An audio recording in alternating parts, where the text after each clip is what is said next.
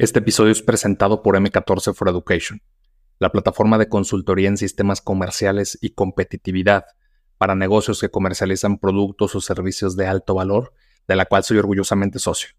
Si estás buscando incrementar la competitividad de tu empresa y mejorar tus resultados comerciales, visita m14.com. Con letras sería m c a t o r c e.com, m14.com y solicita una auditoría totalmente gratis mencionando a Progresivo Podcast. Y otra vez, esto no te lo da el dinero. El éxito profesional de cualquier persona este, te da un éxito, ¿no? El éxito acompaña un poco el tema de la riqueza. Evidentemente, todos buscamos una estabilidad económica, eh, no una riqueza este, como tal, ¿no? El tema de tener yates, aviones, este, coches, ah, son cosas materiales. O sea, es más una riqueza de estabilidad como para para ti, para dejar algo, ¿no? Y una riqueza profesional de realmente generar cambios en las personas, pues para que de alguna forma dejes un legado y te sigan y te digan, oye, pues a lo mejor en 40, 50 años y digan, oye, pues este, este tarado que grabó un podcast en el 2022, oye, mira qué padre que dijo esto, este, yo lo puedo hacer, ¿no? Y ese es otro tema, yo me acuerdo y me voy a salir un poquito mucho del tema de, de, la película de Ratatouille, por ejemplo, es una película que me fascina, ¿no? Donde la ratita te dice que cualquiera, este, que el chef le dice a la ratita es que todo el mundo puede cocinar, ¿no? Si eso lo trasladas a la vida profesional, es todo el mundo puede hacer lo que realmente quiera. ¿De quién depende de ti?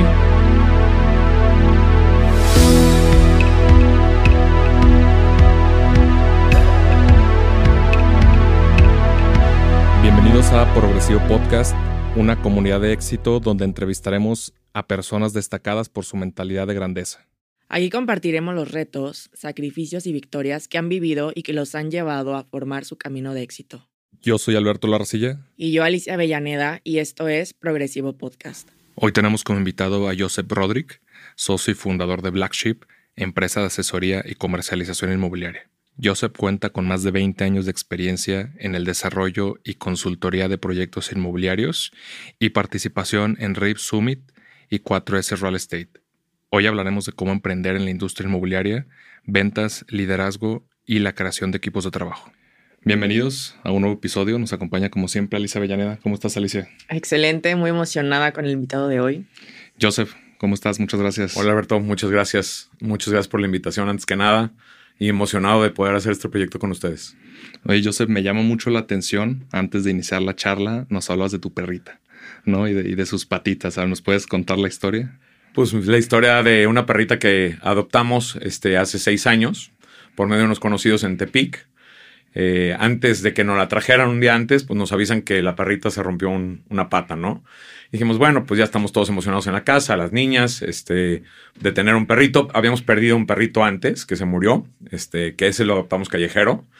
Entonces, bueno, dijimos, bueno, pues un perrito, este, ¿cómo se llama? Curiosamente, los niños afectados, ¿no? Este, es increíble lo que afecta a una mascota a los niños.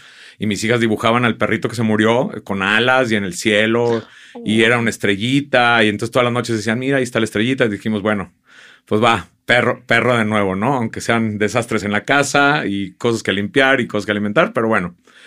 Nos traen la perrita con una pata rota y a los 3, 4 días de tener a la perrita, brinca de un sillón y se rompe la otra patita, ¿no? Entonces ahí teníamos a la perrita, este, ¿cómo se llama? Con las dos patas rotas. Y pues mi esposa, la verdad que fue la que cuidó a la perrita y estuvo día y noche cuidándola, pues hasta que terminó las curaciones. Y pues hoy en día la perrita sigue con nosotros después de seis años. ¿Y qué, qué raza era? ¿O es? Es Yorkie. Es un, es un Yorkie. Ah, chiquito. Chiquita, sí, sí, sí. ¿Tú cuando eras niño también ya tenías perros? ¿Ya estabas habituado? Fíjate que curiosamente mis papás nunca quisieron tener animales. Este, ya grandes nosotros. Este, yo prácticamente ya pues a un par de años de salirme de la casa, ¿no? Ya después de haber estudiado en la universidad, este, deciden adoptar un perro. Y este perro, bueno, este, era un, era un labrador este, como con cruce de mastín. Entonces el perro creció y creció y creció y creció hasta el momento que prácticamente fue un caballo, ¿no? Pero ya fue mucho tiempo después, mi casa cero, eran cero animaleros. Sí, y, y cómo de alguna forma, digo, porque me hablas que una vez que vas a salir de la carrera, sales de tu casa y es cuando entra una mascota. ¿De alguna forma sientes que influyó el tema de los animales o el tema que no te dejaran tener animales en tu casa en tu personalidad? No, no, no. La verdad que el no haber tenido animales, pues a final de cuentas, si eres animalero o si te gustan los animales, pues a final de cuentas, pues adoptas como al perro de tu amigo, ¿no? Que a final de cuentas vas a su casa y pues ahí está el perro, ¿no? Este, y creo que la verdad es que es una terapia, este, y creo que más, digo, evidentemente para adultos ha de ser una terapia, este, relativamente importante. Para los niños es una terapia impresionante la responsabilidad de una mascota, ¿no? Que ese es una final de cuentas hoy en día como creo que debemos educar a nuestros hijos, pues no nomás es el perrito, ya, le hago un cariñito, le vento una pelota y ya sacó el perrito. O sea, pues ya el tema de volver responsable a los niños, ¿no? De, oye, pues el perrito no tiene agua y el perrito no le han dado a comer y el perrito no lo han sacado a pasear y al perrito pues no le han limpiado, este, ¿cómo se llama? Eh, lo, que, lo que hizo en la sala, vuelve un poco un carácter, yo creo que para los niños de futuro, de tolerancia y de responsabilidad. Fíjate, mi familia era muy similar. Ellos crecieron, mi, mi mamá tiene 11 hermanos, entonces ellos cuando crecieron tenían todo tipo de animales en la casa. No era ni siquiera un rancho, o sea, era una casa, pero sí estaba amplia. Entonces tenían hasta un gallo, tenían una, tuvieron una cabra, tuvieron como tres perros, me parece. No sé cuántos gatos se metían en esa casa. Era un rancho. bueno, sí, era un rancho, prácticamente, prácticamente. Entonces, este, ellos crecieron rodeados de animales, pero en mi familia, ya cuando nosotras este, llegamos, mi mamá no, no, no nunca nos dejó tener perros. O sea, sí respetábamos a veces y les dábamos cuidados, pero de quedárnoslos no hasta que ya después este, llegó una gatita que sí nos encariñamos mucho con ella y, y sí nos las quedamos. Sí, pues oye, a final de cuentas, pues los papás nos tuvieron a dos o tres o cuatro hijos, ¿no? O a lo mejor familias mucho más grandes.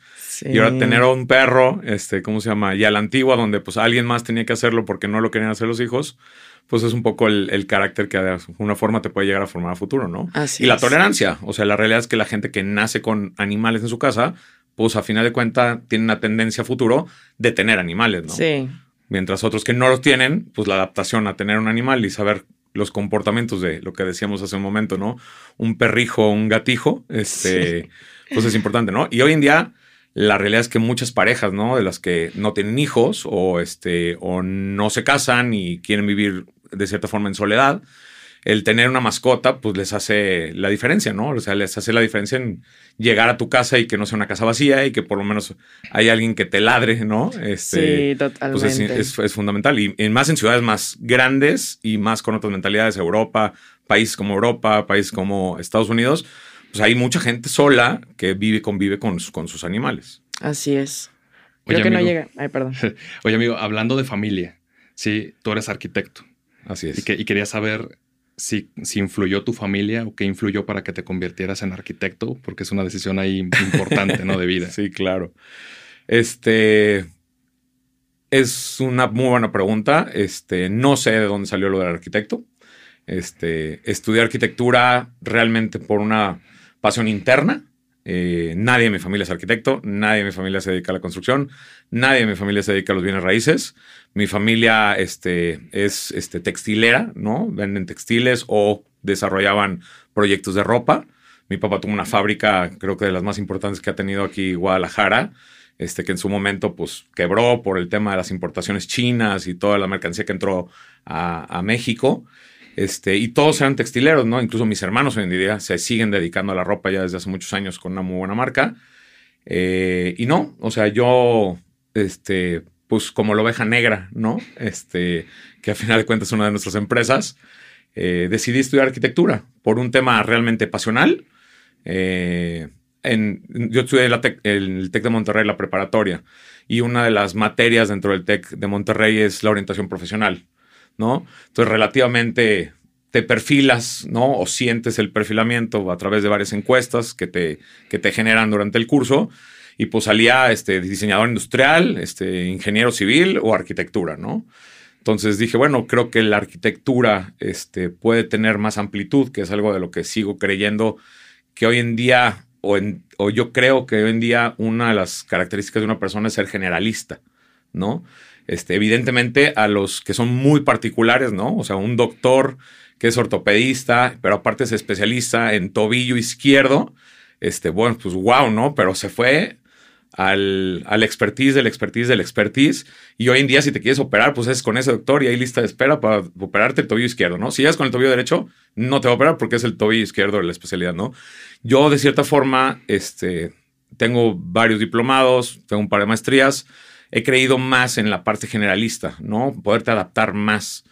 Este, hoy en día todas las actividades que hacemos son adaptativas, ¿no? Este, vas y agarras un proyecto y si nada más lo ves desde la perspectiva de un abogado, este, el proyecto no se va a hacer, ¿no? Y si lo ves de, nada más de la perspectiva de la arquitectura, no se va a hacer. Entonces, la parte en la que yo creo que yo he estado logrando especializarme es en la parte de volverte más generalista, ¿no?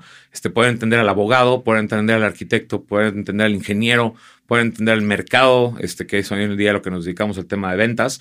Entonces, esta parte de la arquitectura, este, la arquitectura, pues uno escucha, eres arquitecto Sí, bueno, pero hay arquitectos especializados en paisajismo, hay arquitectos especializados en urbanismo, hay arquitectos especializados en casas, ¿no?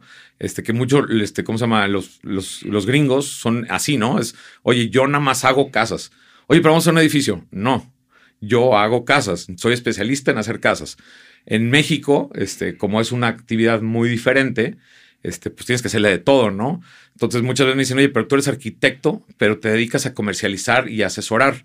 Le digo, sí, porque entiendo la arquitectura, ¿no? Desde la parte de vista profesional, que no tengo cientos de proyectos, ¿no? Yo creo que después de la carrera y le hice una barda a una tía, un asador en mi casa, este, ¿cómo se llama?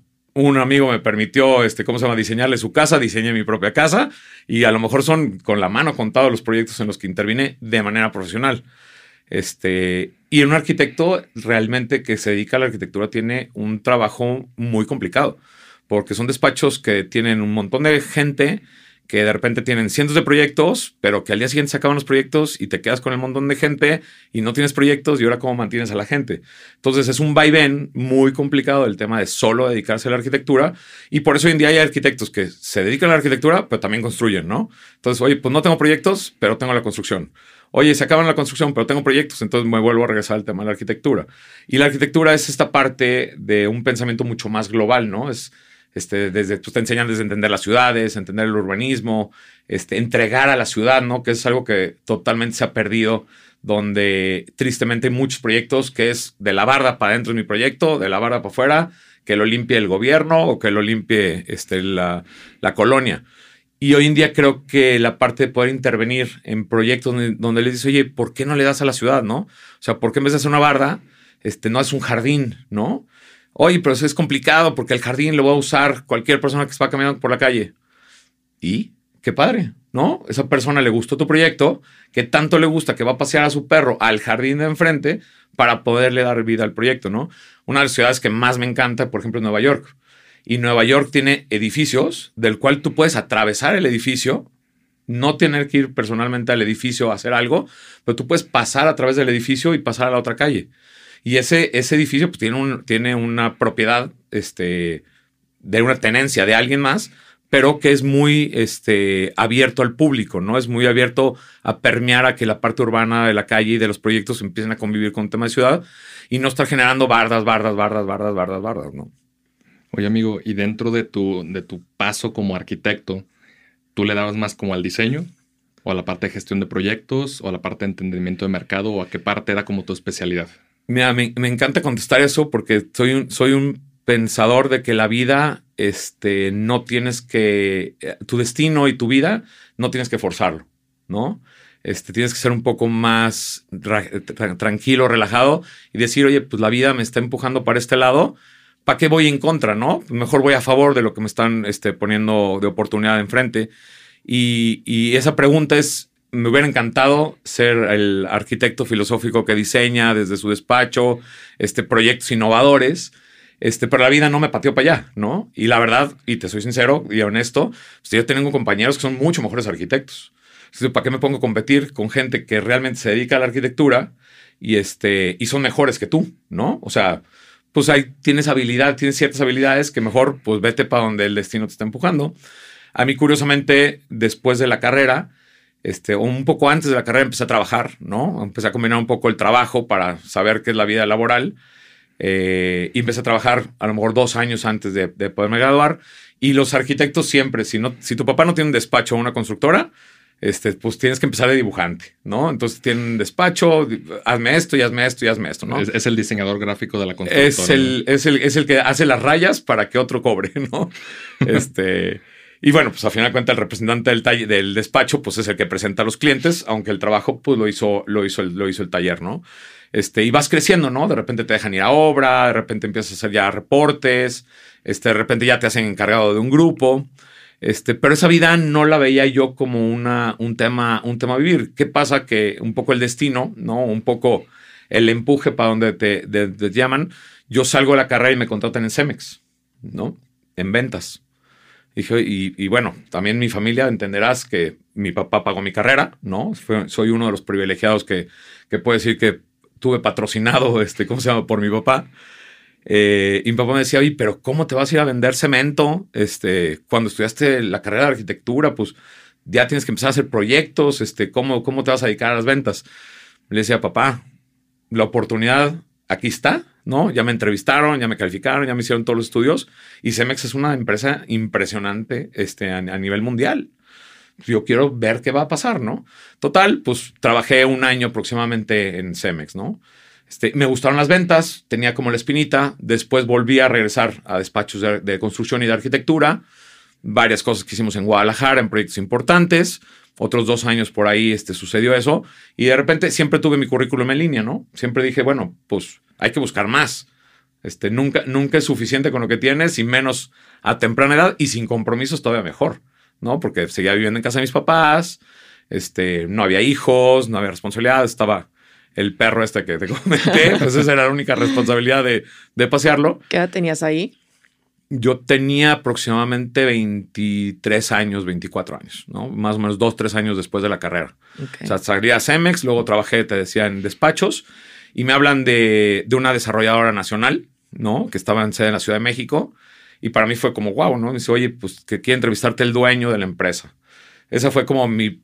Cemex fue maravilloso, ¿no? Fue en Monterrey, y este, una empresa increíble, ¿no? Porque aparte, digo, es increíble como en el tema de ensamblaje de personal, porque llegabas y como robot te decían, aquí está tu tarjeta corporativa, aquí está tu computadora, aquí están las llaves de tu coche, entonces decías, wow, o sea, es una empresa súper bien armada y te sentías, pues yo tenía 21 años, ¿no? Entonces decía, wow, me dieron coche, me dieron tarjeta. Súper este, equipado. Me dieron un presupuesto de gastos para comidas, este, ¿cómo se llama? Y pues súper equipado, ¿no? Entonces fue muy buena experiencia. ¿Qué es lo que te decía un poco? Oye, pues pudiste no haber tomado la opción, ¿no? Que era un tema que te lo pusieron ahí, pero no quisiste tomarla. Quién sabe dónde hubieras acabado, pudo haber sido mejor o pudo haber sido peor, pero la experiencia es lo que muchas veces este, te da, ¿no? O sea, que es una de las partes que pensaba mucho en, el tema de no es malo emplearse, o sea, es muy bueno emplearse. Lo que pasa es que con el tiempo tienes que absorber lo más rápido posible todo lo que te puede enseñar una empresa para poder formar tu empresa. Tema, tema corto, pues, después de Cemex me contratan en una empresa nacional de casas de interés social, ¿no? Otra experiencia totalmente diferente. Incluso me dan la dirección general de la empresa en Guadalajara y pues estamos hablando que yo tenía cerca de 23, 24 años, ¿no? Y ya me habían dado la responsabilidad de una dirección, este, evidentemente, pues sin tener la experiencia de dirección, ¿no? Y es ahí donde tú dices, ay, caray, pues podré o no podré, ¿no? Y es un tema realmente de enfocarse, de echarle ganas, de creértela. Este tema es fundamental en la vida de una persona. Este, pocos lo logran. Este, y pues yo me la creía. Yo era el director de la plaza a los 24 años. Este, pues y, dirigía a lo mejor 500 o 1000 personas en su momento, este, con otras direcciones, y yo veía el tema de las operaciones en Guadalajara. Cuatro años después, este, temas de empresas, reubicaciones y recontrataciones y cambios de directores generales, y ya viene otro equipo nuevo, que suele pasar mucho en las empresas. Este, pues entre el equipo nuevo con el director general, pues a todos los del equipo viejo, pues nos dicen con permiso que ahí vamos. Este, y pues bueno, tomo la decisión yo, que es una de las cosas que siempre he estado orgulloso. Siempre yo he sido que he renunciado. O sea, a mí no me han corrido nunca. Cuando yo veo que ya no me quieren en algún lugar, mejor les digo muchísimas gracias, hasta aquí se acabó, tú no me quieres a mí, yo no te quiero a ti, no estamos cómodos. Mejor nos divorciamos en paz ahorita que divorciarnos luego jalándonos las cobijas, ¿no? Me paso a otra empresa nacional más residencial, tuve un par de años ahí y al final de cuentas, mi última experiencia este, dentro de una empresa este, fue 10 años con una empresa local, este, también desarrolladora, muy importante y muy fuerte aquí en la plaza. Este, y ya fue como mi maestría final. Eh, la crisis de los 40, fundamental y importantísima. Este, me empieza a entrar como a los 38 años. Híjole, pues no tengo esto, no tengo esto, estoy bien pagado, ¿no? Que la verdad encontré una muy buena familia en la empresa, en la empresa aquí de Guadalajara. Y digo, pues sí, pero tengo una hipoteca, tengo tres hijas, este, tengo un buen sueldo, ¿qué hacemos? ¿Te quedas? O, o lo catafixias, ¿no? Entonces digo, no, pues vamos abriendo la otra catafixia, o sea, tiene que haber algo mejor, ¿no? Este, el tema de los sueldos, que, que lo platicaba con una amiga, eh, pues es una limitante. O sea, por mejor sueldo que tengas, por el más CEO que seas de la empresa nacional, el sueldo es un tema que limita a la gente, ¿no? Este, a los 38, 39 años que me estuve con este pensamiento, pues decido renunciarle a uno de mis jefes, ¿no? Este, un personaje y, la verdad como un, un, padre que me enseñó muchísimo en la empresa. le dije, oye, pues ya sabes qué, pues este mono se acabó. ¿Cómo? Pues está todo bien, ¿no? O sea, aparte renuncié en un muy buen momento, ¿no? Porque como que uno renuncia cuando las cosas van muy mal. Yo renuncié cuando la empresa era, iba en el mejor momento, ¿no? Dice, oye, pero pues me decían, es por dinero, este, ¿cómo se llama? Te cambio el coche, este, te doy mejor un seguro de vida, ¿cuánto quieres ganar? Le digo, no, es que creo que el dinero es un tema paralelo a tus éxitos profesionales y creo que puedes tener mucho dinero sin éxitos profesionales y va a estar totalmente hueco. Si tienes muchos éxitos profesionales, el dinero tiene que venir acompañado de esos éxitos profesionales. Y yo hoy en día quiero tener un éxito profesional. O sea, no es el tema de si me subes 15 o 20 o 25 o me doblas el sueldo, voy a amanecer siendo la misma persona ganando más, ¿no? Firmaba escrituras, firmaba cheques, era representante legal de siete empresas, este, veía temas de construcción, de ventas, de mercadotecnia. O sea, la realidad es que dirigía la empresa acobijada de este gran grupo de empresarios en proyectos muy grandes. Le dije, es que ya el dinero, claro que lo necesito, pues tengo que pagar la hipoteca, tengo que alimentar a mis hijas, pues en algún momento van a entrar a la escuela. Ya estabas este, buscando un reto.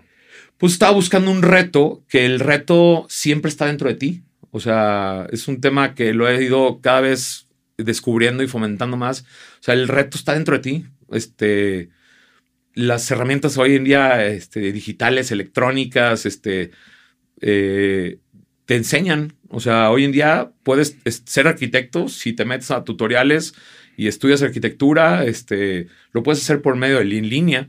No tienes que ir a una, universidad más famosa. Si está dentro de ti el ser arquitecto, pues vas a ser un muy buen arquitecto. Hay nada más que enfocarse a esa parte.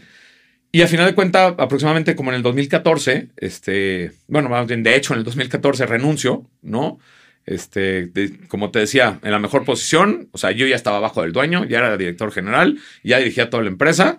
Le dije, se acabó, ¿no? Ya aprendí, ya entendí, ya lo quiero hacer por mi cuenta, ¿no? Este, creía, creía que iba a tener menos trabajo con más dinero, este, que en un principio no fue así. Este, tenía más trabajo con menos dinero este, y más responsabilidad ahora de sacar lo que tú mismo creaste, ¿no?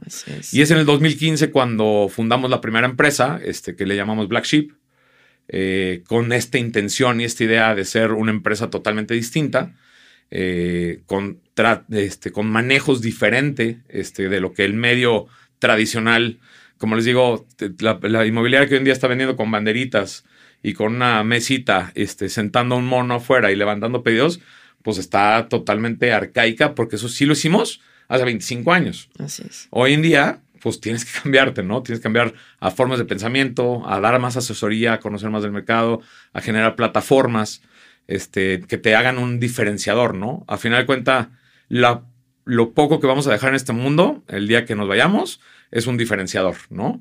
Y ese diferenciador puede ser económico, puede ser con un pensamiento diferente, puede ser en tu familia, puede ser en la gente que te rodea este, donde tienes que dejarles algo, ¿no? O sea, no, le podrás dejar mucho dinero a tu familia, pero si no le dedicaste tiempo, ¿no?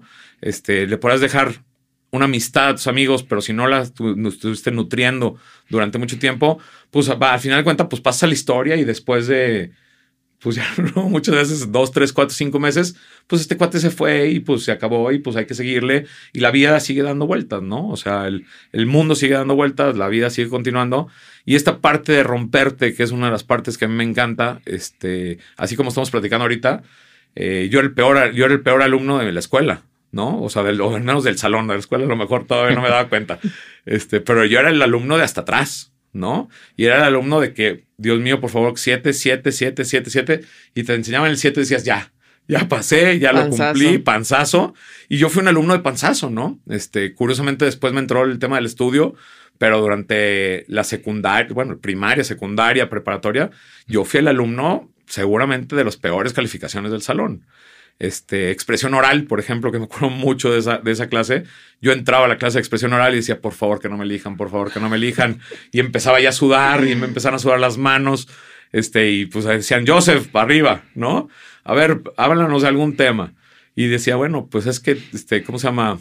Esta actividad donde dicen, trata de, a todos verlos encuerados para que no te sientas mal tú.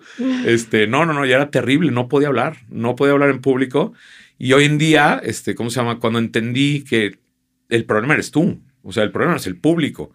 Este, el problema es tú que tú tienes tus limitantes para no poder hablar y no poder armar una conversación este, de la cual puedas dar seguimiento, ¿no? Y tenga una lógica. Este, y hoy en día, oye, ¿quién te enseñó?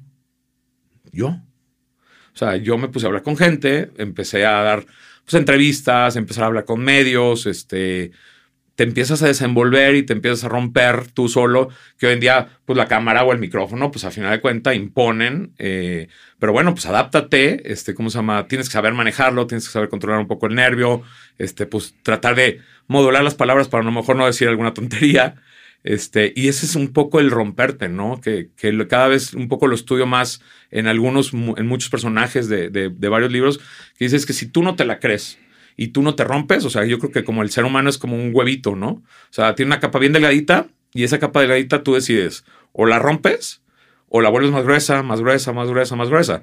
¿Qué es lo que pasa cuando la vuelves más gruesa? Pues te vuelves más introvertido, eres menos expuesto. Este, pues, ¿Cómo te va a reconocer la gente? ¿Cómo te vas a reconocer como empresario?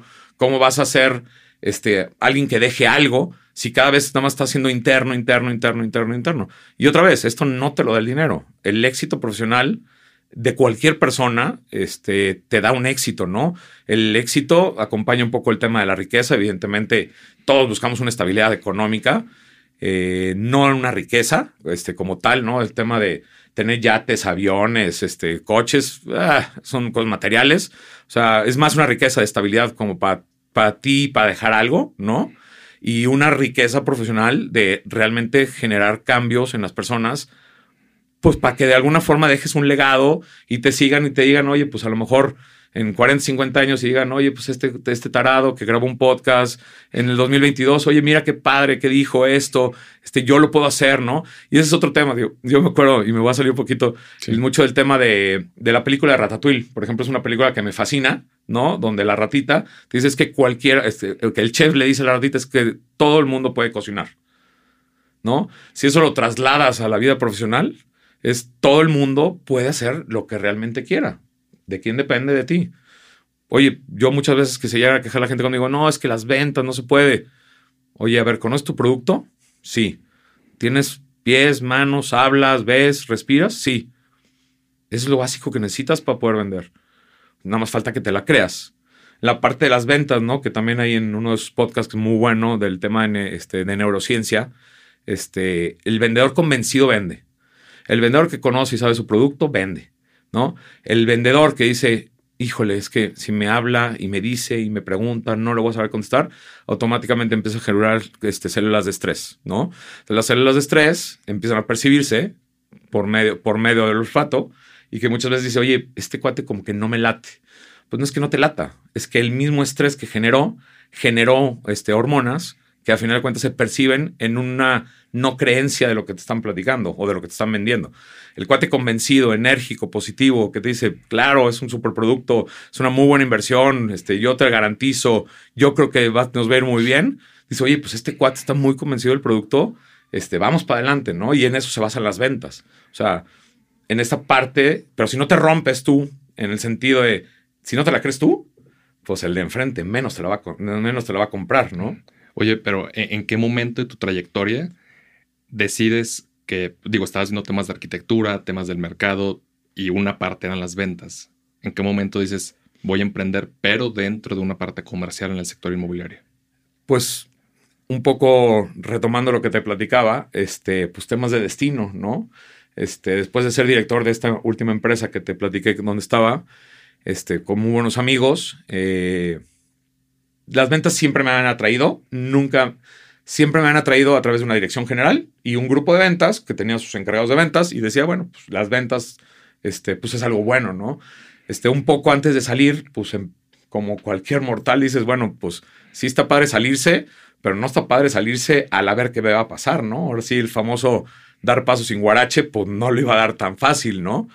Eh, y menos con carga de responsabilidad.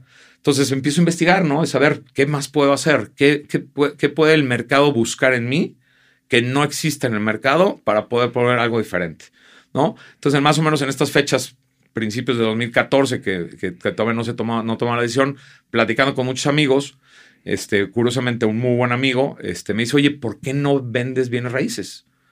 Y yo le decía, no, bueno, pero pues bienes raíces, pues si yo ya estuve en la cúpula del desarrollo, ¿no?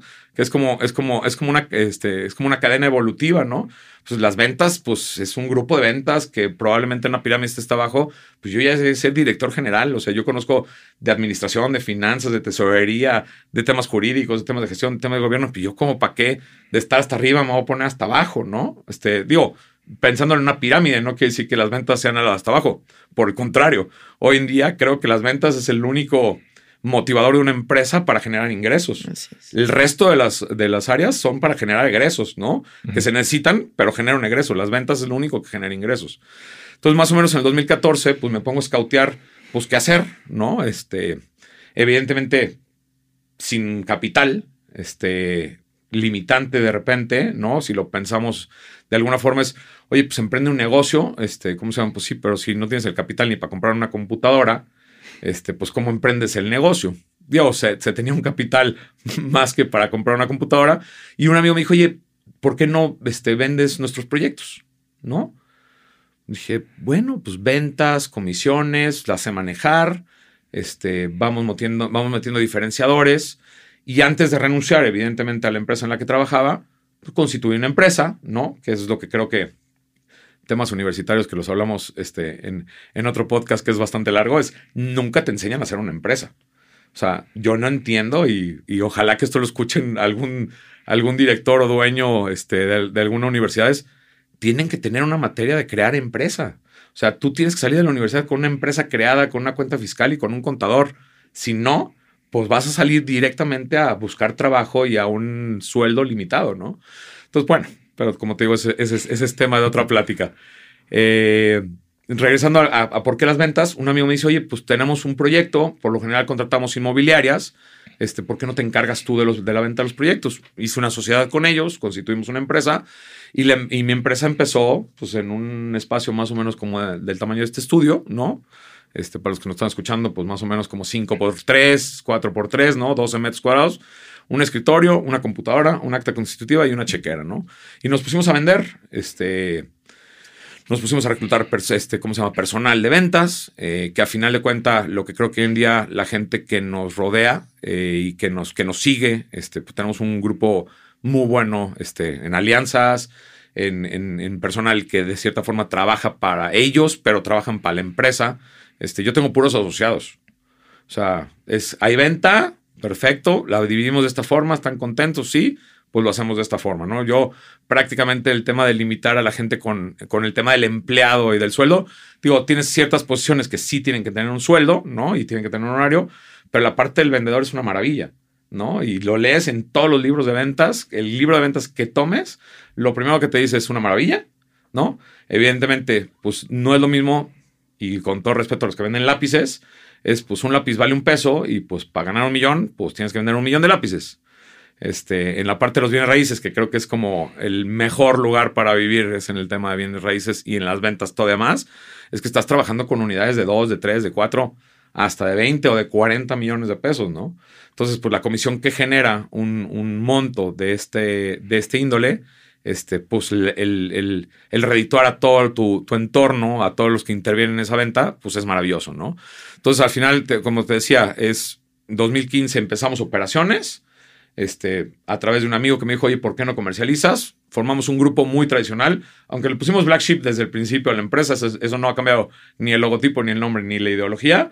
Es, bueno, vamos empezando con las ventas, vamos empezando a capitalizar y con esa capitalización vamos invirtiéndolo en diferenciadores, ¿no? Este, no es sacarle el dinero a la empresa, sino por lo general lo mejor para una empresa es reinvertirlo, ¿no? Entonces, sí, tomábamos una parte del sueldo para vivir, ¿no? O de una compensación, no, no, es un sueldo, de una compensación para vivir y invertíamos lo que teníamos en ver qué más hacer, ¿no? Con ese qué más hacer, este, pues nos metimos a estudiar, nos metimos a diplomados, nos metimos a maestrías, este, nos metimos a volver a estudiar, ¿no? Y dices, oye, pues yo estudié arquitectura, que estuvo padrísimo, y me enseñaron a dibujar, ¿no? Y me enseñaron a hacer proyectos padrísimos arriba de cascadas y con vista al horizonte. Pero pues es un sueño total, ¿no? Es un sueño. Dimos una plática en el TEC de Monterrey hace, hace un par de meses con el 25 años de haber ingresado a la carrera, los que nos graduamos. Y yo les dije a los chavos, dije, olvídense del sueño de yo voy a ser el arquitecto que dibuje en la montaña, la cascada. Le dije, sí, mira, eso está padrísimo. Le dije, nada más que si no capitalizas, te mueres de hambre en menos de lo que creas, ¿no? O sea, ¿qué, es capitalizar? Aprende, constituye una empresa, fórmate y, créetela, ¿no? O sea, yo lo que les digo hoy en día es, si tú crees que vas a ganar un millón de pesos al mes, pues estate preparado para recibir ese millón de pesos, pero porque si no tienes ni una cuenta y no pueden ni facturar, pues ¿cómo piensas que vas a recibir ese dinero? ¿No? O sea, pues ya no se pueden recibir este montos en cacahuates y en te pago con un coche. O sea, pues tienes que preparar una empresa y tienes que saber que esa empresa va a pagar impuestos. Entonces, todo este tema este, de, empezar las ventas, pues fue ir capitalizando ese, ese, ese conocimiento que teníamos de anteriores empresas a nuevos proyectos, ¿no? Entonces creamos plataformas, nos metimos muy fuerte al tema de redes sociales, este, hicimos alianzas, que también es algo padrísimo que he aprendido en la vida, es si tú no te juntas con gente, solo no lo vas a hacer. O sea, el que sube al Everest solo, se pone a llorar solo porque no va a tener con nadie con quien compartir este, su, su, su logro, ¿no? Entonces, el tema maravilloso de, de la vida y de las ventas y de lo que hoy en día hacemos es júntate, ¿no? Júntate porque la persona enfrente tiene una idea, tú tienes otra idea, las juntan, esa idea se mejora, luego invitas a otra persona y mejora la idea que tenían. Y a final de cuentas, este tema de la famosa mejora continua, ¿no? Que creo que nos enseñaron hace como 15 años. Pues hoy en día es esa parte de revolucionate, haz una mejora continua, este, comparte, ¿no? Que es un tema fundamental. O sea, si la empresa tiene éxito, tú eres dueño de la empresa, este, pues este, rodéate de más gente porque tienes que hacer que sientan lo mismo que sientes tú. La única forma de hacerlo sentir no es pagándoles un sueldo, es realmente compartiéndoles el éxito de lo que ellos nos crearon. Yo no soy abogado, tengo una abogada que es una maravilla en mi oficina, que me ayuda muchísimo. Pues mi abogada la hago partícipe del éxito de la empresa y tiene sus bonos, aparte que tiene un, digo, su paga estable, porque pues tiene que tener una paga estable, este, pues tiene el crecimiento de que por cada proyecto que nos vaya bien, pues también se lleva, se lleva una recompensa adicional, un reconocimiento, evidentemente, y una recompensa monetaria adicional, ¿no? Y así tienes que ser realmente con todos. O sea, es rodearte de gente multidisciplinaria para que te enseñe más, que te apoyen y te soporten, y que tu idea, ¿no? Porque al final de cuentas, pues un poco de lo que hablan en estos podcasts es de, de ser un líder, ¿no? Y un líder, este, y lo tenemos perfectamente mapeado, un líder no es el que impone y el que golpea y este a mí me golpearon, ¿no? No de chiquito, por cierto, pero en las empresas te golpean. O sea, a mí una de las empresas que mejor ni, ni digo su nombre, este, era un látigo, ¿no? Estaba el director de recursos humanos afuera de la empresa, hoy te vamos a correr, ¿no? Y hoy te vamos a correr, y al día siguiente, hoy te vamos a correr, y al día siguiente, hoy te vamos a correr. O sea, tú trata a una persona de cualquier, este, ¿cómo se llama?, nivel de esa forma, ¿qué lealtad va a tener a tu empresa? Qué trascendencia quieres que tenga esa persona en la empresa que la va a empujar, tú crees, para algún lado. Y hoy en día, pues esa parte, digo, y malamente muchas empresas lo siguen haciendo, es el tema de estar madreando a la gente, este, y de estarla golpeando y de estarla chicoteando. Y si no llegamos a la meta, pues se va a recortar tantas personas. Es un terrorismo mental. Al final de cuentas, es un terrorismo mental que no va a hacer que genere que la empresa mejore. O sea, no porque ese terrorismo se lo impongas a la gente de que no se llegó a la meta, entonces vamos a correr a 100 pues va a ser peor, ¿no? ¿no? Porque pues el siguiente mes tampoco van a llegar a la meta, pues porque corrieron 100 personas un día antes, ¿no? O un mes antes. Entonces hoy en día hay que creer mucho más en la gente. Yo, yo creo, confío mucho en la gente, confío mucho en hacer las alianzas que tenemos. Este, solos no podríamos. Este, hoy en día tenemos en, un plan de trabajo este, más de mil departamentos en unidades repartidas por toda la República. Ya nos expandimos a, dos ciudades, este, ¿cómo se llama? Con proyectos y con asesorías. Oye, ¿a poco tú lo haces solo y, y, tú haces la contabilidad y tú haces los contratos y tú vendes y tú haces la mercadotecnia? No, pues por supuesto que no. No, pues es una locura. O sea, incluso por eso mismo me dedico a esto. Porque lo que hacemos es, tomas un proyecto, armas un equipo, metes un líder, le das seguimiento a ese líder, pero el líder tiene que darle seguimiento a su equipo y su equipo tiene que darle seguimiento a sus, a sus metas y sus objetivos. Pero ya es un animal que de cierta forma, como platicábamos con los, con las mascotas, pues ya lo echas a andar solo, ¿no? este, y luego, ¿qué pasa? Pues te dedicas con el tiempo a prospectar a otro negocio, lo armas, lo estructuras y lo avientas. Y armas otro, lo estructuras y lo avientas. Y armas otro, lo estructuras y lo avientas. O sea, yo soy la parte este, que me, me gusta mucho estar en el escenario, pero muchas veces me gusta estar por detrás del escenario, ¿no? A mí me gusta que, que la gente también brille, ¿no? Este, ¿cómo se llama? Hay mérito de mucha gente, que hay gente que ya en automático camina, como, como camina sola donde el, rumbo en el que tú le quisiste dar. Este, y hay otros que hay como que empujarlos y orientarlos, pero siempre con el tema de enseñarlo, ¿no? O sea, siempre con el tema de, mira, hazlo de esta forma porque tengo la experiencia de que ya sucedió de esta forma y nos va a ir bien si lo hacemos de esta forma, ¿no? Y evidentemente, pues échale tu cosecha, pues para que también aportes tú y que también en algún futuro, pues tú brilles y seas una persona que también tenga trascendencia y pues a final de cuentas, pues tenga trascendencia con su familia, tenga trascendencia profesional. Así es. Y un punto también importante que tocaste es que mucho del éxito viene con la inteligencia. Es decir, cuando ya en un negocio, cuando te está yendo bien, Muchos se van por la parte de, que, ok, me está yendo bien, me voy a comprar una casa, un coche, un reloj. Cuando la mayoría de los éxitos vienen cuando uno lo reinvierte. Entonces, si te puedes aguantar un poco, unos años reinvertir, que te siga yendo bien, a gastártelo todo de un jalón, yo creo que eso es una parte muy importante también. Sí, sí, y, y, y vas mucho el tema del tema material, ¿no? Este, en qué lo inviertes, ¿no? Este, yo, yo siempre que, que y muchas veces me piden asesoría los conocidos y los amigos de la familia. Oye, ¿y tú de invertir en dónde invertirías, no? Este, mira, invierte en un patrimonio. Esa es la mejor inversión. Este, no digo que no te compres un reloj, no que te compres un coche, no te compres un yate. Bueno, ya, cuando te sobra tanto, este, ¿cómo se llama? Y ya la máquina está funcionando, pues qué padre, gástalo en todas esas cosas, este, materiales que no sirven para nada. Eh, la realidad es que eh, tú mismo otra vez empiezas a forjarte, que ahorita me hiciste recordar mucho de un vendedor que, hace muchos años dentro de una de las empresas que trabajé, este fue el mejor vendedor del año, ¿no? Este, el cuate, no sé, no me acuerdo cuánto se había ganado, pero suponte que se ganó un millón de pesos por la mejor venta de la empresa. Eh, el cuate agarró, agarró a su esposa, ¿no? Sus hijos, se los llevó a Europa, se compró un coche, este, remodeló su casa yo me quedé pensando, le dije, mira qué chistoso cómo funciona, ¿no? Este, yo no hubiera hecho eso, ¿no? A lo mejor lo del viaje sí, ¿no? A lo mejor lo del viaje sí, porque al final de cuentas es una pues, experiencia. Tu familia, y aparte, pues trabajas para tu familia, ¿no? Sí. Y pues ganas dinero, pues para tu familia. Y pues si ya ganaste lana, pues dedícaselo a tu familia en alguna experiencia que, te, que les dejes pues el recuerdo, este, que los recuerdos de los viajes pues son recuerdos muy fuertes porque realmente son como que del, por lo general lo que nos acordamos. Dije, pero oye, ¿y por qué no pensaste en gástate el 30% en ese viaje y el 70%, ¿por qué no empiezas a crear un negocio? El que sea, el que sea, hasta los lápices. O sea, compra 700 mil pesos en lápices, los compras a un peso y los vendes a dos pesos. Y el día de mañana vas a tener tus 700 mil pesos de capital más 700 mil pesos de utilidad. Oye, me vuelvo de viaje, va, gástate 200 mil pesos le voy a meter a mi casa, que también, pues no hay que dejar que se caigan las propiedades. Oye, pero ya, ya traes un millón doscientos, un millón trescientos. Oye, vuélvelos a invertir, ¿no? Y duplícalos, y duplícalos, y duplícalos, y duplícalos, y duplícalos. Al final de cuenta eso, a la larga, es una, es una, es una plantita, ¿no? Que le vas echando agua, le vas echando agua, le vas echando agua, y la plantita empieza a dar frutos, y esos frutos te, empiezan, te empiezan a dejar para sembrar otros árboles, y al rato ya tienes 10 árboles que te dan este, 10 frutos. Si tú tienes una plantita que te da frutos y le estás quite y quite y quite y quite los frutos, pues nunca te vas a quedar con nada, ¿no?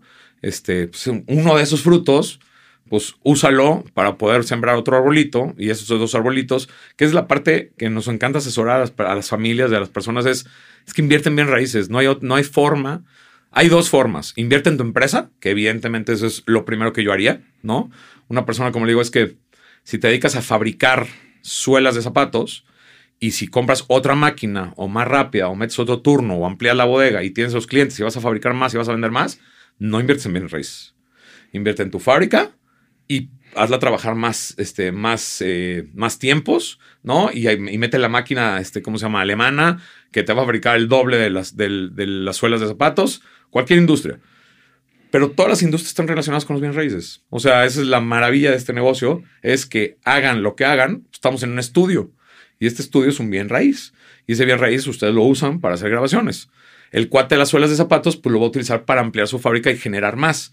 Que a final de cuentas, a la larga, por más que genere y por más fábrica y por más máquinas, tarde o temprano acaba comprando la bodega. ¿No? Entonces ya se la relacionó con los bienes raíces. Y luego la bodega ya no le quedó este, chica y tiene que comprar la propiedad de al lado y así sucesivamente. Indistintamente, que es una de las magias de, de la parte inmobiliaria, es todos tienen algo que ver con los bienes raíces. O sea, mientras tengas un techo en tu cabeza, ya estás relacionado hoy en día con los bienes raíces. Todos los empresarios, no hay empresario exitoso a nivel mundial que no tenga una casa, que no tenga un edificio, que no rente oficinas, que no rente locales, es indistintamente todos acaban en el tema de bienes raíces, ¿no? Doctores, abogados, este, que me platiquen, este, veterinarios, ¿no? A mi veterinario, pues al veterinario de la perrita que platicábamos hace rato, pues ese cuate compró un departamento, ¿no? Entonces, oye, pero un veterinario, ¿qué hace con un departamento? Oye, pues imagínate, es veterinario, renta su departamento, tiene ingresos por sus activos y aparte tiene, este, ¿cómo se llama? Ingresos por sus actividades ahí están los dos arbolitos. Y ese arbolito de un activo que terminas de pagar en el tiempo y sigues capitalizando por medio de otra profesión, te da para comprar el siguiente, el siguiente bien raíz. Y luego la gente dice, no, pues es que ¿para qué quieres tantos departamentos o para qué quieres tantas propiedades? Es que tú piensa, en 10 años o en 20 años, del cual yo ya no quiera trabajar constantemente, ya mi enfoque ya no es el dinero, ya es el disfrute. ¿Por qué? Porque 8, 10 o 12 o una propiedad, ¿no? O sea, hay que empezar con la primera, siempre he dicho, para llegar a la décima, ¿no? Este, empieza con la primera y cuando empiezan a recibir rentitas, este, ¿cómo se llama? Y revaluación de los activos, que hoy en día Guadalajara es una maravilla invertir en Guadalajara, vas a decir, oye, pues está buenísimo, ¿no? Tengo como si fuera un empleado, ¿no? Que me produce 15 o 20 mil o 25 o 30 mil pesos al mes y aparte ya se mueve solito, ¿no? Oye, pues voy por el que sigue, y voy por el que sigue, y voy por el que sigue. O sea, a final de cuentas, cada quien es ambicioso de lo que necesite de flujo de vida, ¿no? O sea, lo hemos platicado mucho, por ejemplo, con, con, otros temas este, de vida con los amigos, es, oye, ¿te gustaría tener 50 millones de pesos en el banco? ¿O te gustaría tener un flujo constante de 250 mil pesos? Pues mejor 250 mil pesos. Oye, pero ¿por qué aquí hay 50 millones? Dije, no, pues que tú de 250 mil pesos o 200 mil o 150 mil, cada quien se pone su número durante toda la vida. Dice, porque si pones los 50 millones, lo más probable es que esos 50 millones de pesos desaparezcan muy rápido, ¿no? Vas a empezar con fiestas y a invitar y el viaje yo pecho y este, a comprar el avión y a comprar el yate y a comprar la casa. Y esos 50 millones de pesos seguramente van a desaparecer mucho más rápido que un flujo constante. Lo que te permiten, por ejemplo, las rentas es un flujo constante, ¿no? Así es. Tienes dos, tres propiedades, una propiedad, oye, ¿y por qué no la vendes? Y con ese dinero te vas de viaje, remodelas tu casa, pues vas a empezar a echarte para atrás en vez de echarte para adelante, ¿no? Entonces es mucho mejor creo que tener estos arbolitos y que de esos arbolitos, esas semillas sigan haciéndose más arbolitos para que esa estabilidad que buscamos a futuro, que no es una estabilidad ambiciosa, es una estabilidad pues económica para poder comer y para poder echarse un viaje y para poder cambiar el coche cada cinco o seis años o cada que lo, que lo necesiten, para pagar las universidades de tus hijos este, y luego, pues también para ayudarles a los hijos a que también puedan poner su, en algún momento su negocio y que tengan probablemente una vida más sencilla de lo que te costó a ti este, construirla. Sí, y mucho dicen también hoy en día, es muy criticada nuestra generación, que dicen la generación de los millennials o, o ya más para acá, dicen es la generación que se va a quedar sin casa, cuando realmente creo que somos la generación que más preparados estamos en cuanto a cómo invertir nuestro dinero, porque sí, antes era muy fácil si te comprabas una casa, pero no sabías cuánto realmente le ibas a sacar. Y hoy en día, pues tienes muchísimas opciones y muchísimos esquemas de inversión en el que creo que más inteligentemente uno invierte su dinero a, a como decía hace unos años. Claro, yo, yo creo que esa parte de los millennials eran como tendencias de creencia, ¿no? Este, y creo que no ha habido una generación buena en el mundo, ¿no? Porque si no son los baby boomers, son los generación X, y si no es la generación de cristal, y si no es la generación de los millennials, pues es un, es un tema padre a comprobar, ¿no? Es un tema padre a dar la vuelta. Yo creo que más bien el tema de los millennials es un, era un tema de arraigo, ¿no? Este, por eso es que probablemente la tendencia, y pues no puedes generalizar todos los millennials, ¿no? Pues son mucha gente este, era un tema de arraigo a, pertenecer y a ser, porque el, mundo ya venía, ¿no? Con una tendencia, el coronavirus nada más como que le, aceleró y le dio tres vueltas a miles de cosas. Evidentemente hoy en día, pues cambiamos hasta los proyectos de la forma de cómo los veíamos hace dos años y cómo los veíamos ahorita. Este, la parte de los millennials, este, pues es, como una generación que, que, se creía que no iba a tener arraigo, ¿no? O sea, que decían como que se entendía como qué flojera tener un trabajo y de 10 años de trabajar en una empresa. No, a ver, yo voy a trabajar dos meses aquí, y luego me quiero ir a Berlín este, y trabajar allá tres meses y luego me voy a ir a Italia a trabajar otros dos meses y a vivir la vida y a vivir el mundo. Y la realidad es que al final de cuentas todo agarra una tendencia, ¿no? Este, ¿cómo se llama? Eh, no, no, no creo que ni siquiera sea un tema de edad, ¿no? Es un tema, pues más de, un tema de maduración, un tema de creérsela, este, pues desde un millennial hasta un baby boomer, este, yo soy generación X, este, pues también la generación X, pues tiene su, pues por eso éramos la generación X, ¿no? Porque éramos X, ¿no? Este, no sabían ni, para, ni si iban para adelante, si iban para atrás, si iban a trabajar no iban a trabajar. Y en su momento, pues también se fue criticada la generación X, ¿no? Yo creo que aparte de los millennials, que aparte se genera una crítica y una tendencia muy prematura hasta no comprobarla, este, hoy en día, este, yo te puedo decir que de muchos desarrolladores con los que trabajo, hoy en día, los más exitosos y los más adaptables y los más trabajadores, tengo clientes desarrolladores que tienen 30 años los chavos. O sea, yo les llevo 15 años este, y hoy en día no tengo ningún problema con la edad y de rendirle cuentas y sentarme a trabajar con una persona que le llevo 15 años. Al contrario, o sea, yo me siento mejor, ¿no? En decir, oye, pues mira, te transmito 15 años de experiencia que a ti te faltan en la parte de la experiencia profesional, que la experiencia profesional no se estudia. O sea, es trabaja, trabaja, trabaja, trabaja durante muchos años y a final de cuenta, si te fue bien o mal, de todos modos, si te fue mal, tienes experiencia profesional, ¿no? Ya sabes cómo no hay que hacerlo, este, ya sabes cómo este, puedes meter todas las patas, ya te dejó esa experiencia mala, algo positivo que tienes que saber cómo abatirlo en el futuro. hoy en día yo tengo grupos de, yo creo que tres o cuatro grupos de desarrolladores muy fuertes que tienen la batuta a los chavos de 30 años y vienen fuertísimos y vienen con ideas nuevas y vienen, ¿sabes que Tienen la, capacidad de, absorber y de recibir.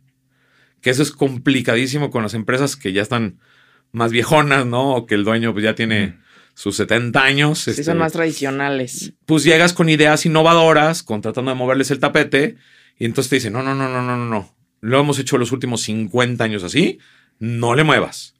Sí, que te dicen, oye, si así vendemos, ¿para qué lo vamos a cambiar? Claro, claro. Y, y, no es un pensamiento malo, es un pensamiento tradicional. Este, como les digo, es sí, claro. Nada más que ya tengo comprobado que nos ven mejor. O sea, literalmente comprobado con edificios totalmente comercializados, todavía no se entregan y ya está totalmente vendido el edificio. Percepción, así como los millennials de, mucho, de mucha población de Guadalajara, es claro es que ese edificio es de narcos porque dicen que está todo vendido, ¿no? Pues no, el edificio es un edificio normal de una empresa desarrolladora que tuvo éxito en la parte de ventas y se vendió todo el edificio. Si está ocupado o no está ocupado, pues ese ya es este, eh, harina de otro costal pero a final de cuentas el desarrollo fue exitoso y conocemos a los propietarios y conocemos a los compradores y no es lavado de dinero. Está aquí todo en Guadalajara, todo lo que todo el mundo que le va bien o cambia coche o se compra un departamento o tiene un proyecto, algo algo lavó, ¿no? Este, ¿cómo se llama? O es primo del gobernador, no es cierto, o sea, la realidad es que hay una historia este que contar atrás del proyecto.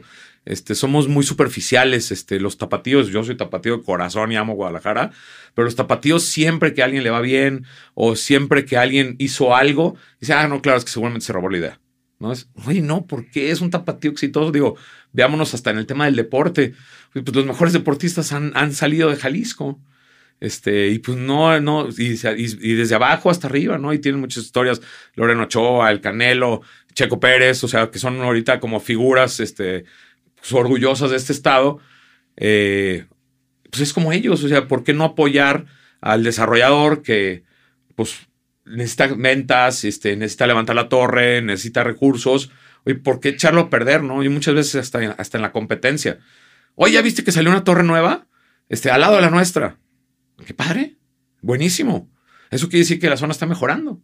Eso quiere decir que cuando las clientes que van a ir a visitar la torre al lado van a venir a visitar nuestra torre.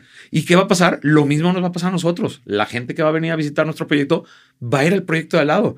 Pero ¿qué crees? Pues en uno de los dos tiene que decidir. Entonces ya tenemos 50-50% de posibilidades de, de tener éxito. ¿no? Y si sale otra mejor y si sale otra mejor, ¿no? Hace 25 años nos poníamos este, de pánico que ahí venía la competencia. Hoy en día, da la vuelta. Es, no tengas miedo a la competencia, la competencia es buena. ¿Y qué crees? En la parte de bienes raíces le tiene que ir bien a tu competencia. Si el edificio está abandonado o lo dejaron a la mitad de construcción, es terrible para todos. Es el cuate hay que apoyarlo para que lo construya, lo termine, lo venda, lo equipe, lo arregle, lo entregue, para que la gente esté contenta con un producto en Guadalajara. Yo me acuerdo mucho de una experiencia que quiero compartir, el primer departamento que vendí, ¿no? Este, y, me, y se siente una señora conmigo y me dice, oiga, ¿quién me asegura que la torre no se va a caer?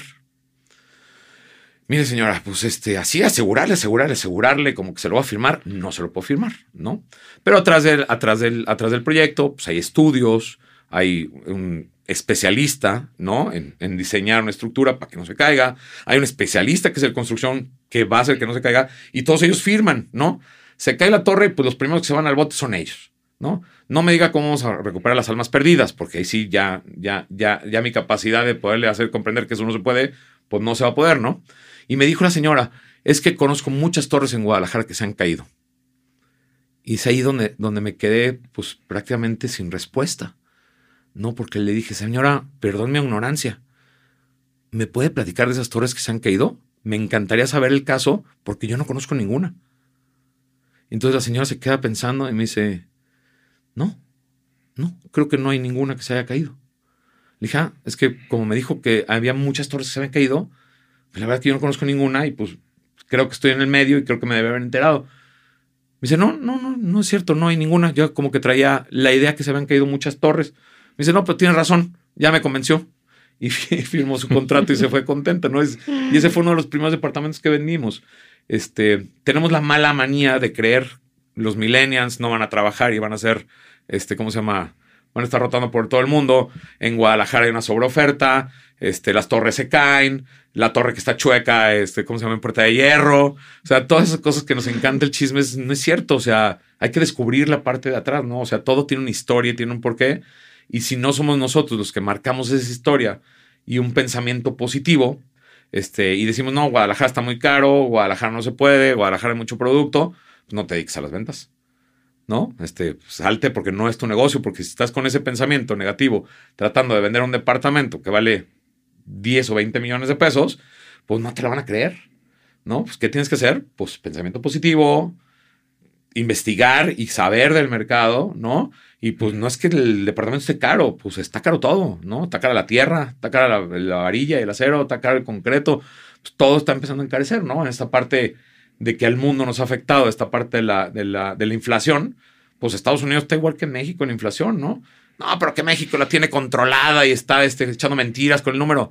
Bueno, a ver, ¿sabes? ¿O crees? ¿No? ¿Y Estados Unidos no la tiene controlada también el número? pues es lo mismo, ¿no? Este, ¿cómo se llama? Pues ellos también pueden tener controlado el número de la inflación. Un amigo dice, no está caro, es que uno gana poco. y sí, totalmente. Oye, amigo, estamos llegando al, final de la charla y me gustaría preguntarte, ¿no? Dentro de toda tu trayectoria profesional, hasta que llegas como directivo, después como emprendedor, ¿cuál ha sido la barrera más complicada que has tenido que pasar o probablemente personal para ser quien eres hoy? Ah, qué pregunta tan profunda. Yo creo que es un tema de maduración y es un tema, este, ¿cómo se llama? Que insisto mucho en el tema de romperte y creértelo, ¿no? Este, creo que en el momento en que te rompes y lo crees, este, lo logras, ¿no? Es más fácil lograrlo. Este, cuando tú no puedes creértela en ti mismo y no puedes romperte en ti mismo, es bien complicado. O sea, realmente vas a tener un mundo dentro del huevo, ¿no? dentro del cascarón. Y no, y, si estás esperando a que alguien te abra la ventana para que por esa parte del cascarón salgas, pues estás totalmente equivocado. O sea, nadie te la va a abrir. Muchas veces eh, hasta solo te sientes, ¿no? Este, en el sentido de que, pues sí haces muchas cosas, pero dices, híjole, estoy solo porque siento que muchas veces tengo que yo estar abriendo ese cascarón y abriendo ese cascarón. Y sí, muchas veces tienes que estar solo en el sentido de replantearte este, para dónde vas, ¿no? Este, creo que el miedo, me encantó leerlo eso también este, durante la pandemia, que creo que todos leímos en la pandemia, este, el miedo está basado en el éxito, ¿no? Y el que no tiene miedo no tiene éxito. Y el que no se rompe, oye, ¿y, ¿y, a poco no te da miedo romperte? Claro que te da miedo romperte. Y a cada que empezamos un proyecto, el cuestionamiento es, híjole, ¿y vamos a tener éxito? Pues tienes que tener éxito. Cree que te vas a tener éxito. Ponte una meta agresiva. Rompe esa barrera de que si te pusieron tres ventas mensuales, pues tú créetela que vas a vender seis ventas mensuales, ¿no? Y no te pongas un límite, ¿no? A nueve, a diez, a doce. Este, demostrar que sí se puede, se puede siempre y cuando tú lo creas, siempre tú lo pienses, ¿no? Que el pensamiento es un arma, este, súper filosa, este, mortal, ¿no? Para el que piensa mal, pues se le va a dar la vuelta a la espada y seguramente se la va a enterrar solo. O el cuate que la agarra del mango y la espada la, la usa a favor de un pensamiento donde la gente tiene que creer que sí puede, ¿no? Este, la parte más maravillosa que he descubierto es que todo el mundo puede, ¿no? Esta parte de lo que te decía la película Ratatouille, o sea, realmente todo el mundo puede, ¿no? Hoy en día todo el mundo puede vender, no hay barrera, este, puedes tener cualquier profesor y puedes dedicarte a los bienes raíces, este, o a cualquier otra cosa que quieras dedicarte, ¿no? Este, yo hablo mucho del tema de bienes raíces porque es la parte que a mí me encanta, me apasiona y como y duermo y sueño y este, y convivo todo el día con este tema. Este, pero siento que el pensamiento positivo, siento que el romperte, siento que el creértela, ¿no? Que serían como los tres mensajes que creo que pues, son reiterativos y muy claros. Eh, eso es lo que creo que te hace este, ser un líder, ¿no? Y es horrible decir que uno es líder, este, es más bonito que alguien te diga que eres líder, ¿no? Y tú mismo lo sientes, no tienes que imponerte, decir yo soy el líder y a partir de hoy me van a seguir, pues ese es un dictador, ¿no? Este, el líder es el que la misma gente este, que te rodea y que son tus compañeros, tus amigos, dices, oye, es que tú eres un líder, ¿no? Este, me da pena, como muchas veces este, decirlo, no me considero un líder todavía. Creo que en el camino estamos y creo que hay mucho que hacer. Este, pero me encanta que la gente siga el pensamiento que tenemos, me encanta que sigan a las empresas que tenemos. Este, y a final de cuentas, un poco también la, la, la bola de la vida de la gente que te rodea es la que te impulsa un poco al tema del futuro, ¿no? Ok, amigo, oye, pues te agradezco mucho esta charla. Creo que conectamos mucho con tienes que salir del molde, tienes que ampliar tu zona de confort y enfrentarte a estos problemas que a veces nada más son tuyos. tú eres tu principal enemigo, tu principal barrera para, para poder crecer. Eh, amigo, ¿cómo te pueden encontrar en redes sociales? Eh, tengo un canal de YouTube este, con varios de los videos que algunas ocurrencias se nos, este, se nos salen y vamos a seguir subiendo más material. Directo con mi nombre, este, Joseph Roderick, este, con K nada más al final, porque siempre me tratan de volver como el tenista. Este, es nada más con K al final. Este, Black Sheep, que es una de nuestras empresas. Roderick, que este, ¿cómo se llama? Que es mi apellido, que es mi firma de consultoría y asesoría este, en Facebook, en Instagram, este, y nuestra página web, este, que creo que es nuestro mejor portafolio de enseñar a que sí se puede. Ahí tenemos historias, tenemos proyectos, que es B de bueno, es que es Black Sheep, este, o Black Sheep Real Estate, en cualquier plataforma por ahí nos pueden encontrar. Ok, amigo, pues muchas gracias, te agradezco de nuevo y pues recuerden que todo avance ya es progreso. Pues muchísimas gracias a los dos y felicidades por estas cápsulas. Gracias, gracias. Muchas gracias por escucharnos hoy. Si disfrutaste esta charla, compártela y síguenos en redes como arroba avance progresivo. Nos vemos la próxima semana en Progresivo Podcast.